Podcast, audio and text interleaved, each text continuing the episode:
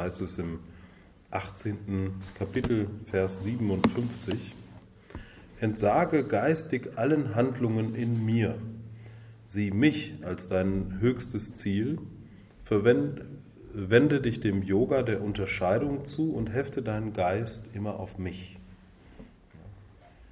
Ähm, derjenige, der da in der ersten Person spricht, das ist Krishna. Krishna, die Gottinkarnation, die dem Schüler Arjuna eben vermittelt, worum es geht. Und Krishna als, als die, äh, sozusagen direkte Manifestation des Göttlichen ja, spricht von, von dem unberührbaren, un, ähm, unbeschreiblichen Göttlichen in der ersten Person, weil es dann leichter zugänglich für uns ist. Und es ist ja so, dass, dass Gott etwas ganz Schwieriges ist, äh, was äh, zu verstehen und was eben auch sehr unterschiedlich ausgedrückt wird. Im Yoga haben wir ganz unterschiedliche Ansätze, wie wir das, den Begriff Gott interpretieren.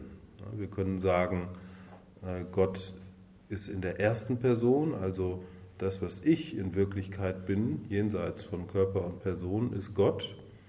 Und das wäre eher der Jnana-Yoga-Ansatz. Wir können sagen, Gott ist in der zweiten Person, also Gott ist du, Gott ist das, was mir unmittelbar gegenübersteht, mit dem ich in Begegnung treten kann, vor dem ich mich verneigen kann, mit dem ich in Beziehung treten kann.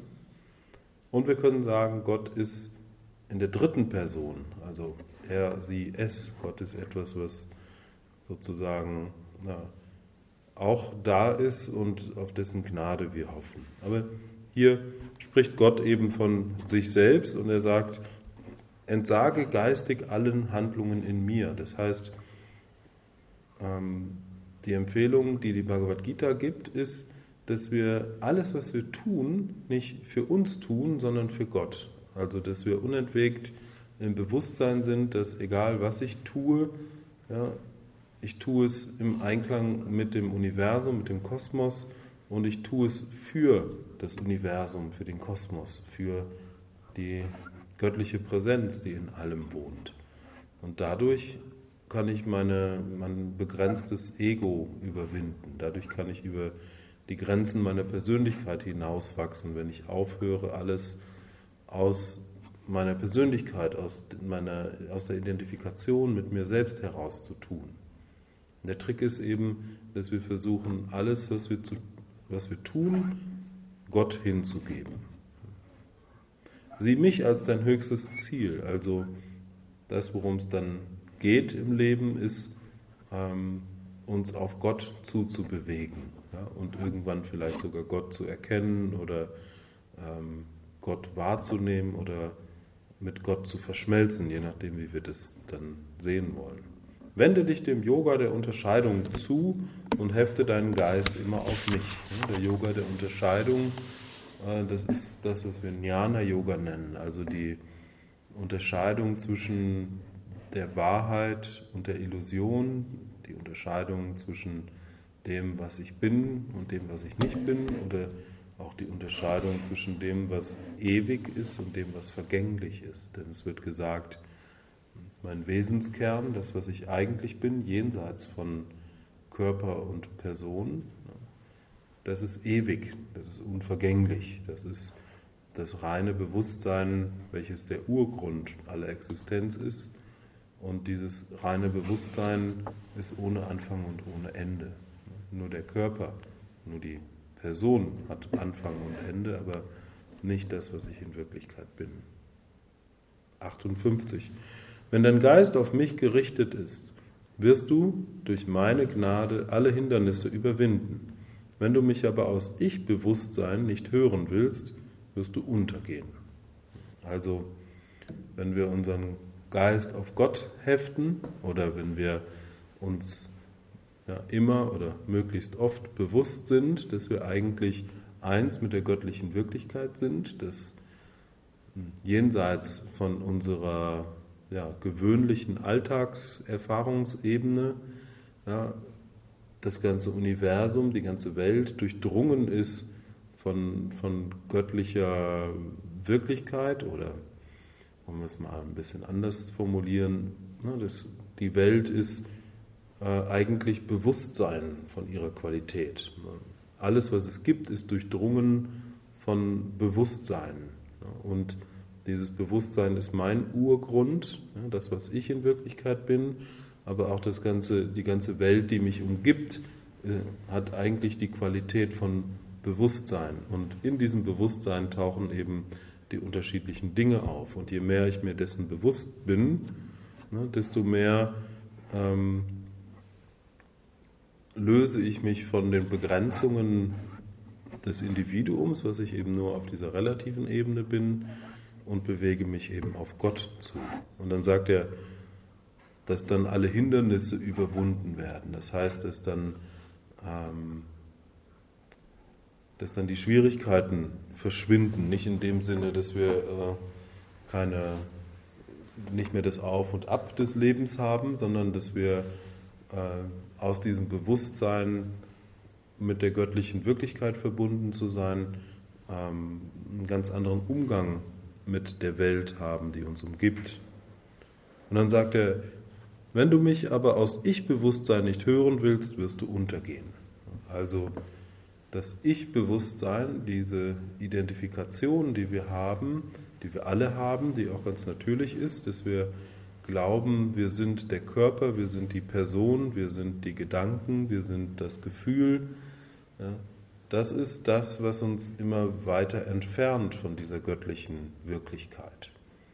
Und das aufzulösen ist Ziel des Yoga. Also Ziel des Yoga ist darüber hinaus zu wachsen und anzuerkennen, ja, ich bin eigentlich dieses göttliche, alldurchdringende Bewusstsein und nicht der Körper und die Person.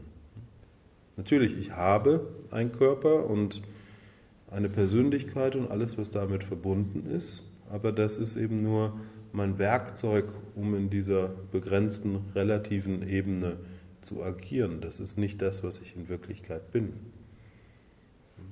Und fälschlicherweise glauben wir eben, äh, wir sind das Werkzeug, mit dem wir hier in dieser Welt agieren können. Aber äh, das führt uns dann eben immer weiter weg von der Wirklichkeit, die uns frei und glücklich machen würde.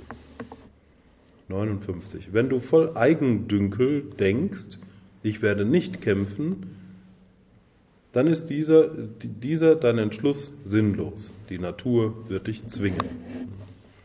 Also, wenn ich mit Eigendünkel meint er natürlich dieses Ich-Bewusstsein, in dem wir alle feststecken.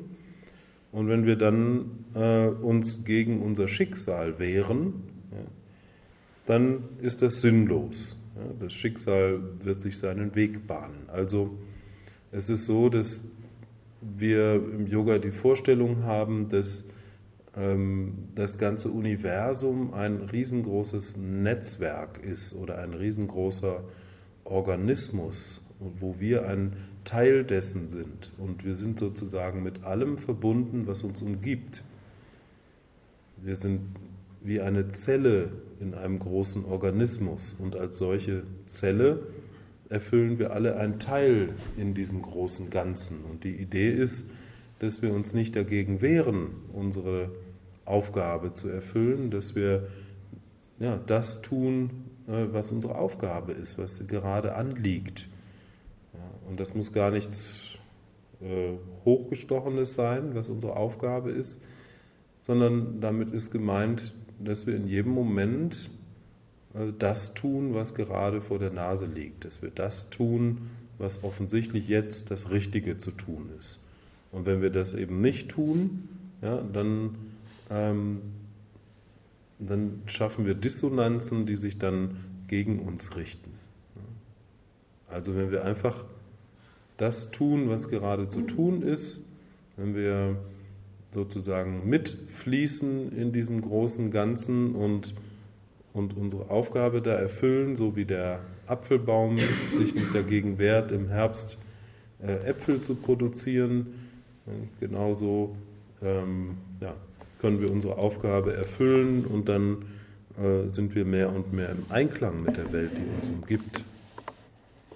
60. O Arjuna, das ist der Schüler, durch das aus deiner Natur stammende Karma gebunden, wirst du auch das hilflos tun, was du aus Täuschung nicht zu tun wünschst. Also mit Karma ist gemeint jede Handlung, die aus diesem Ich-Bewusstsein geschieht. Also sobald wir nicht, nicht mehr identifiziert sind mit Körper und Person, sondern wissen, dass wir dieses alldurchdringende Bewusstsein sind, sobald wir aufhören, uns zu reduzieren auf, auf äh, Körper und Person und stattdessen ähm, im Einklang mit der Welt, die uns umgibt, sind und entsprechend einfach tun, was da gerade zu tun ist, als, als ähm, Hingabe an das große Ganze, ähm, haben, äh, erschaffen wir kein neues Karma mehr. Also Karma wird nur dann erschaffen, wenn wir ähm, aus der Identifikation mit dem Werkzeug heraus handeln. Und wenn wir damit aufhören, dann wird uns jede einzelne Handlung befreien. Jede einzelne Handlung, die wir als Dienst an das große Ganze vollziehen, jede einzelne Handlung, die im Einklang mit der Welt ist, die uns umgibt, jede einzelne Handlung, die, ähm, die wir tun, weil sie jetzt gerade getan werden muss und nicht, weil wir damit etwas für uns bezwecken, ja, ist frei von Karma. Nur dann schaffen wir neues Karma, wenn wir glauben, ja, der Handelnde zu sein und etwas für uns erreichen zu wollen. Ähm, und dann der 61. Vers, ein sehr schöner Vers. Der Herr wohnt in den Herzen aller Wesen, o Arjuna, und lässt durch seine täuschende Kraft alle Wesen sich drehen, als stünden sie auf einer Maschine. Also das Göttliche, ja, diese, dieses Bewusstsein, diese das ganze Universum durchdringende Kraft wohnt in allen von uns. Und solange wir eben uns reduzieren auf Körper und Person, ja, solange entfernen wir uns davon und sind nicht im Einklang. Aber je mehr wir ähm, je mehr wir in den Einklang mit der, mit der Welt, die uns umgibt, kommen, je mehr wir, hm, je mehr wir Handeln als Dienst an dieses große Ganze vollziehen, desto freier werden wir, beziehungsweise desto mehr erkennen wir, dass wir gar nicht der Handelnde sind, sondern dass Gott durch uns hindurch wirkt. Oder anders gesagt, dass diese, diese kosmische Kraft, die, die überall ist, eigentlich immer schon die Kontrolle hat und, mm, und die uns dann immer mehr führen wird und immer mehr in den Einklang bringt und immer mehr frei macht von den Ursachen des Leidens, sodass wir dann wahres Glück erfahren. Wahres Glück gibt es nur, wenn wir im Einklang mit der Schöpfung handeln. Wahres Glück gibt es nur, wenn wir diese fälschliche Identifikation mit uns selbst loslassen und anerkennen, dass wir alle ja, kleine Teile eines größeren Ganzen sind und als diese kleinen Teile eines größeren Ganzen eben unser Handeln zur Verfügung stellen. Wie eben eine kleine Zelle in einem großen Organismus, die sich in den Dienst stellt an den großen Organismus, die dazu da ist, dass der große Organismus funktionieren kann. Harium Tatsache.